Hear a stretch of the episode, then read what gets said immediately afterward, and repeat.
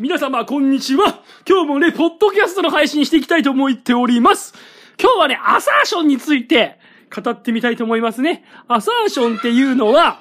まあ漢字はいいけど、まあ効果は未知数だねーっていう話をね、今日はしたいなと思っているんです。ね、漢字はまあいいんでしょうけどね。まあ実際、まあどうかなっていう、まあ効果は未知数ね。なんかそんなことを最近ちょっと思いまして、それについて語ってみたいなと思ってますね。特にそのアサーションの中でも、アイメッセージって言われるやつがありますね。アイメッセージと言われる言い方。アイメッセージってのは、愛は私ね。私メッセージっていう意味ですね。あの、私はこうですっていう言い方があるんですよ。あなたこうですねって言うんじゃなくて、私はこうですっていう言い方。まあ、これがね、なんかこう、アサーティブな言い方として、まあ、アサーションの中では、まあ、まず最初に取り上げられる言い方なんですけど、まあ、これについてね、なんかちょっと、いろいろと思うこと多々あり、まあ、多々っていうほどね、そんなにいろいろ語れなかったりはするんですけど、今日はそれについて喋っていきたいなと思っております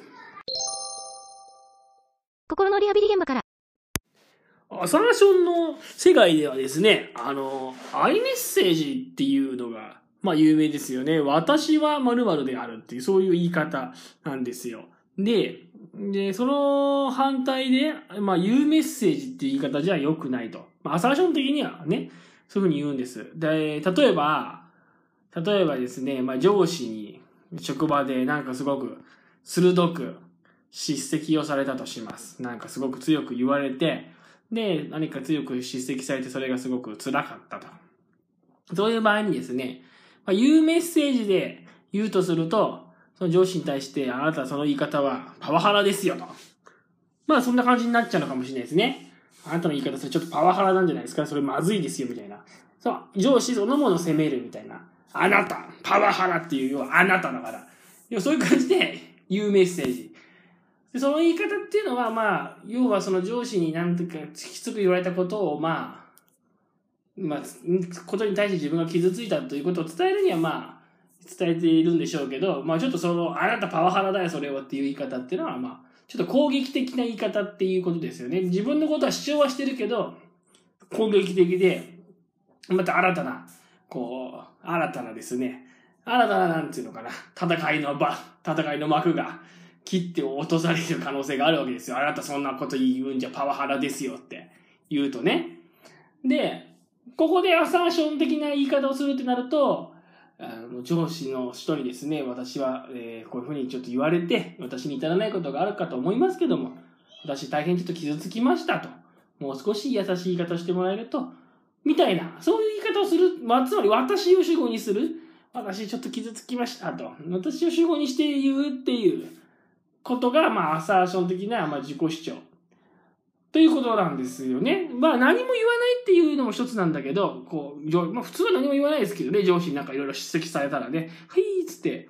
チーンってなっちゃって、まあ何も言わずにすいませんってなるのがまあ普通ですよね。まあそういうのをまあ、アサーションではノンアサーティブな主張の仕方、ノンアサーティブな、まあ言い方、態度っていうふうに言ってて、まあ、上司にバシッと言われてですね、チーンチーンとなっちゃうっていう。まあそれは結局自分の中に何かこう、なんていうのかな、そうは言ってもちょっとそんな言い方しなくてもなーっていう自分がまあいるわけですよ。そういう自分をなんかまあ押し殺しちゃうっていうか、それってのもまあ、対人関係上は、まあ、問題なんじゃないというか、ということですよね、アサーション的には。アサーション的にはそこをアイメッセージで、いや、私ちょっと上司にそんな風に言われてちょっと傷つきましたと。っていう言い方をするっていうのは、これがまあ、あんたパワハラだよって言うわけでもないし、かといって何も言わないわけでもなく、私ちょっと傷つきましたと、もうちょっと優しい言い方で言ってもらえるとっていう風に言うと。これがまあ、アイメッセージなんだと。つうことなんですよね。アサーション的には。で、まあ、なんかこれをちょっとこの間ですね、まあリワーク、私今リワークのデイケアをやっていて、まあリワークのデイケアで利用者さんと一緒にこのまあアサーション的なね、アイメッセージについてちょっと一緒にこう勉強会をしてね、ああ、なるほどなるほどと、まあ思ったわけですが、思ったわけですがね、このまあ、まあアイメッセージが、まあアイメッセージ分かりましたよ。アイメッセージで言うっていうのはすごくこう、柔らかく自己主張するっていう意味ではいいというふうにすごく思ったんだけど、まあちょっとそこに一緒に参加してた利用者さんも言ってたんですけど、まあ、それを言ったからって言って、相手が、こう変わるっていうか、相手の行動が変わるかどうかっていうのはまた別問題だなっていうのをまだ、ちょっと改めて思いましたね。だから、なんつうんだろうな、そう、アイメッセージで伝えると4割とは伝わるけど、じゃあそれで相手が、あ、嘘、自分の言い方はまずかったと。もっとこれから優しく言うよってなるかどうかは、まあ、またそれはまたそれで、それはそれまた別の話みたいな感じのことをちょっと僕は思って、まあどうなのかなまあ、まあ、そう思ったんですよ。まあどうなのかなってか、まあそう思ったわけですよ、要はね。ね、なんだろうな。まあそういうところに引っかかりを覚える、アサーションの話をするとそういうことに引っかかりを覚える方もやっぱいて、なんかまあアサーションの言い方は優しいけど、優しく自己主張してるけど、じゃあ実際それで相手が行動を変えてくれるかどうかっていうのはなんか、相手次第だなっていうようなことも思って、まあそれはそうだよなって思いましたけどね。まあそうなんですよ。なふうに思いました。やっぱなんか僕、コミュニケーションってなんかこう、北風と太陽の、えー、物語がありますよね。北風と太陽が、まあこう職場でのコミュニケーションにしろ何にしろ、やっぱ北風と太陽、相手に何か、相手に何かを変わってもらいたいとか、変化を起こしたいときに、やっぱ北風と太陽の、えー例っていうのがすごい一番わかりやすいなと思っています。北風の太陽っていうのはなんかあれですよね、あの、イソップ童話でしたっけ？なんだか忘れ、ちょっと忘れてましたけど。ね。あの、寒い冬の日にコートを着て、えー歩いてる男がいて、そのコートをどうやって脱がせるかっていう時に、まあ、北風は、風でビューって吹いて、寒い冷たい風をビューって吹いて、で、その、服を脱がせようと、脱がせようと北風は吹くと。だけど、そうすると、こう、男はますますコートを、あの、きつくこう、寒いって言って、こうしてしまって、えー服を脱がなかった。だけど、えーそこに太陽がやってきて、太陽がポカポカと暖かい日差しを浴びせたら、あの、その男はですね、コートを暑い暑いって言って脱いだと。まあなんかそんな話ですよね。で、まあ要はコミュニケーションで人に何か変わってもらうときに、時に何かをね、変化を及ぼしていきたいって時に、その北風流にバシッとね、こうきつく言うのか、もしくは、あの、こ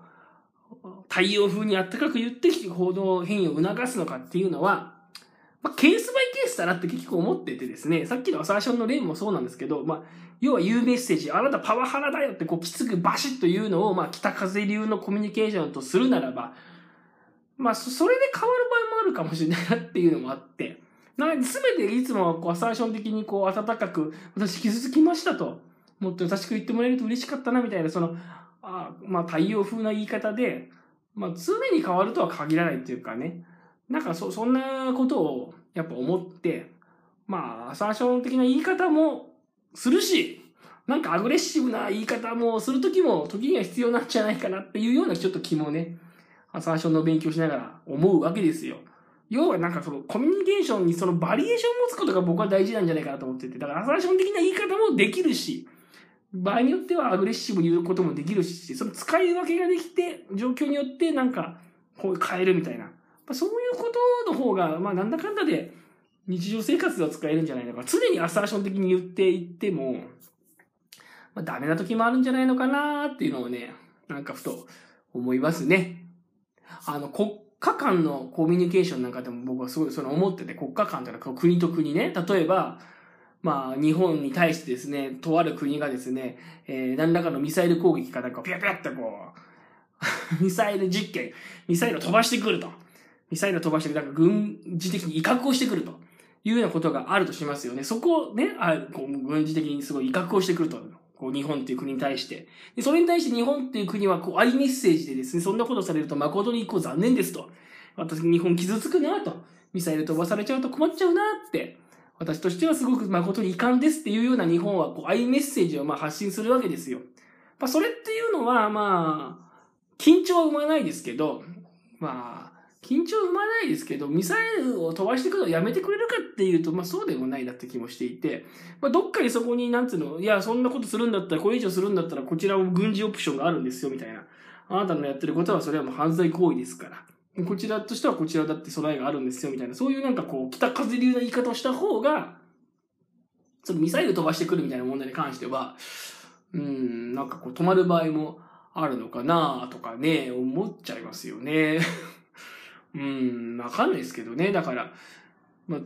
その国家間のコミュニケーションとかになってくるとね、その今回のその、ロシアがね、ウクライナに行ったっていう問題なんかも、結局アメリカが、要は軍事オプションがあるんだってことは言わなかったですからね。結局言わなかったからロシアも、じゃ、じゃ、行っちゃえみたいな風に思ったみたいな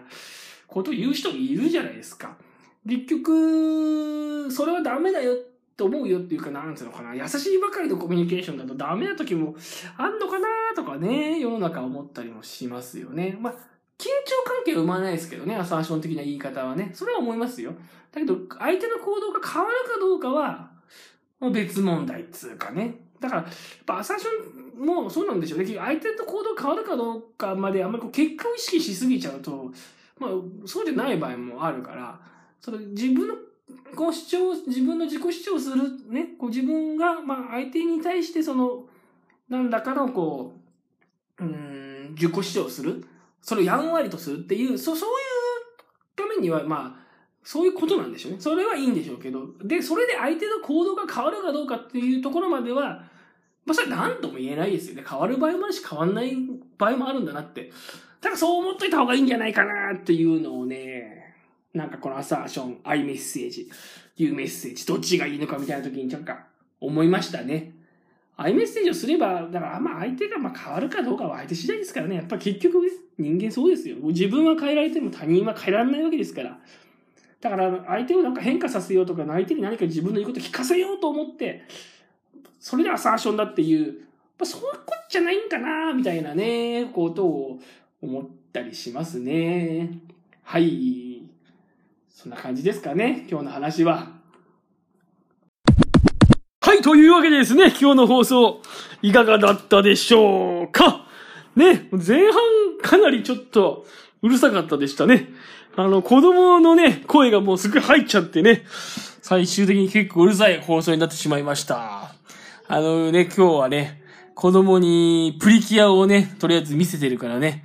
見てる間だったら、いいかなと思ってやってみたんですけどね、もうちょっと子供が思った以上に騒いじゃってね、その声がもう完全にね、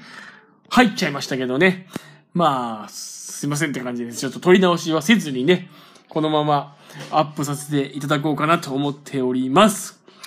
まあちょっとあれですね、僕もね、話の展開としていつもなんかですね、最初の、はいっていうところはね、声が大きく元気よくおしゃべりしてるんですけどね、大体話が進むにつれてだんだん声がね、ちっちゃくなってくるっていうね、そういうパターンがなんかありますね。いつもね、最初は元気よく喋るんですけどね、だんだん声がちっちゃくなってきてしまうからね。まあ、聞いている方にとってはもしかしたらちょっとボリュームのね、調節が、ちょっと大変かなとかね、思ってしまいますけどね、ちょっとその辺は申し訳ございませんということで、よろしくお願いいたします。はい。えー、まあそんなわけでね、今日の放送もね、これ、今日放送19回目ですね。あと1回でも20回ってことでね、まあちょっとだいぶ頑張ってポッドキャストね、配信し続けております。次回のテーマはまだ何も決まってないですけどね、まあ近いうちにね、また、あの、喋りたいテンションになったら更新していこうかなと思っておりますんでね。ぜひぜひ、お楽しみにしてください。というわけでね、えー、この番組気に入った方はですね、えー、番組のフォローとか、購読とかね、あの、していただけると嬉しいなと思っています。それでは今日もね、最後まで聞いていただいて、どうもありがとうございました。